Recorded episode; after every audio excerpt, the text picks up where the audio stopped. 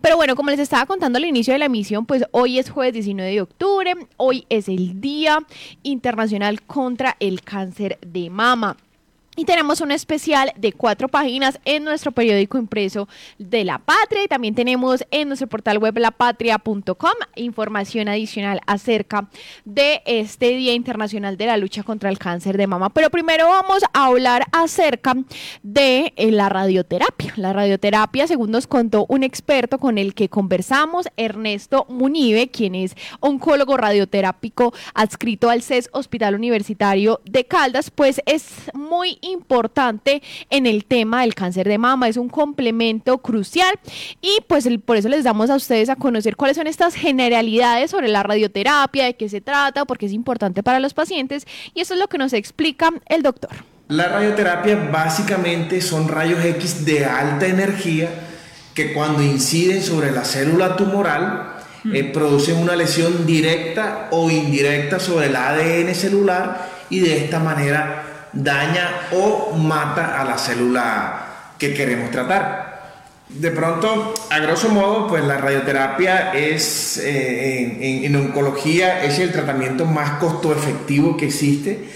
y generalmente del 60 al 70% de todos los pacientes oncológicos van a, van a necesitar radioterapia en alguna etapa de su tratamiento, de todos los pacientes oncológicos independiente del grado o del estadio de la enfermedad. Normalmente eh, la radioterapia tiene un papel fundamental eh, en la adyuvancia. Cuando hablamos de adyuvancia, hablamos que el tratamiento se hace normalmente después de cirugía,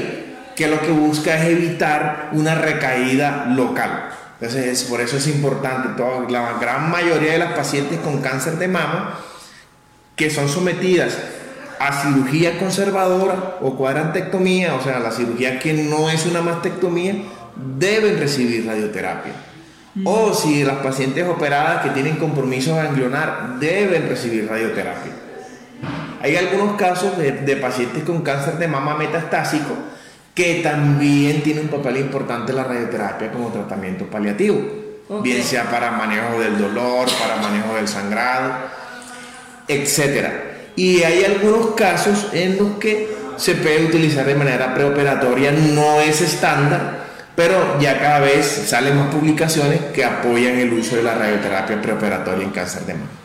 Es que el cáncer de mama es, según la Organización Mundial de la Salud, el más frecuente y la causa más común de muerte en mujeres en el mundo. En el 2020 se diagnosticó cáncer de mama a nivel mundial en 2.3 millones de mujeres y de estas 685 mil fallecieron por esa enfermedad, advertido pues por la Organización Mundial de la Salud. Y a fines de ese mismo 2020, 7.8 millones de mujeres a las que en los cinco años anteriores se les había diagnosticado cáncer de mama seguían con vida, lo que convierte también este cáncer en el de mayor prevalencia en el mundo. Es que una de cada ocho mujeres desarrollaremos cáncer de seno durante nuestra vida, según la Coalición Nacional del Cáncer de Seno. Por eso es tan importante la detección temprana en el cáncer o con cualquier otra patología y es por eso que hay que tener en cuenta el autoexamen. En nuestro portal web lapatria.com tenemos una imagen de cómo realizarlo y también en nuestro periódico impreso para que se lo realicen para poder detectar anomalías y de, pues mostrar algunos problemas que podemos tener en nuestro cuerpo. Y sobre los riesgos de esta enfermedad nos habla el médico Andrés Yepes Pérez, internista y oncólogo, director científico del Centro Oncológico de Antioquia. Específicamente en cuanto a cáncer de mama,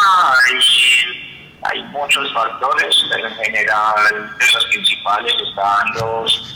eh, uno, antecedentes familiares, o sea, si, por ejemplo, mamá o hermanas han tenido cáncer de mama, es decir, lo que llamamos familiares en primero o segundo grado de consanguinidad, pues incrementan el riesgo. Si son eh, mujeres que pues tienen eh, antecedentes previos, por ejemplo, eh, haber tenido exposiciones a radioterapia en la zona de, previamente o en la zona del tórax, eh, las mujeres que nunca han quedado en embarazo o que tienen su primer embarazo después de los 35 años, mujeres obesas, eh, mujeres que consumen alcohol con frecuencia,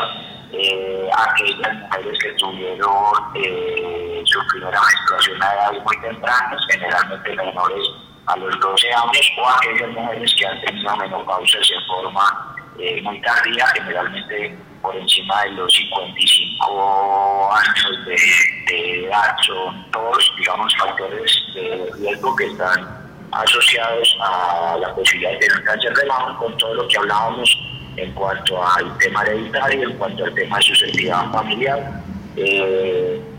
sin embargo, pues eh, en general, eh, en la gran mayoría de pacientes no encontramos estos factores, menos del 30% tienen algún factor de riesgo.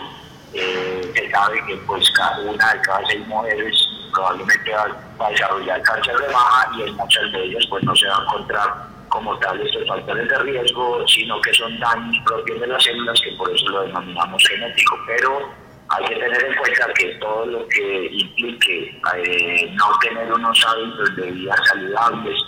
eh, todo lo que hablamos de obesidad, sedentarismo, eh, tabaquismo, alcohol, eh, no hacer actividad física y no tener una buena eh, nutrición, en general hablamos de dietas eh, que sean principalmente inflamatorias, todo eso son factores de riesgo para desarrollar cáncer en general. Bueno, ahí escuchamos al experto, entonces la invitación es visitar nuestros, nuestro portal web lapatria.com y realizarse el autoexamen en este Día Mundial de la Lucha contra el Cáncer de Mama.